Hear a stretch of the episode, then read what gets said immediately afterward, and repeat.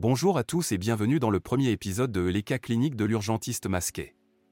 Aujourd'hui, nous allons discuter d'un cas vraiment intéressant qui pourrait se présenter dans n'importe quelle salle d'urgence. Alors, mettez vos stéthoscopes de côté et tendez l'oreille. Nous parlons d'un homme de 39 ans, connu pour être diabétique, mais qui n'a pas besoin d'insuline pour gérer sa condition. Il est également fumeur et il y a une histoire d'hérédité paternelle concernant les maladies cardiovasculaires. Le patient se présente avec une douleur thoracique située derrière le sternum, qui irradie dans les deux bras. Il éprouve également des sueurs, qui s'aggravent lorsqu'il inspire profondément ou se mobilise.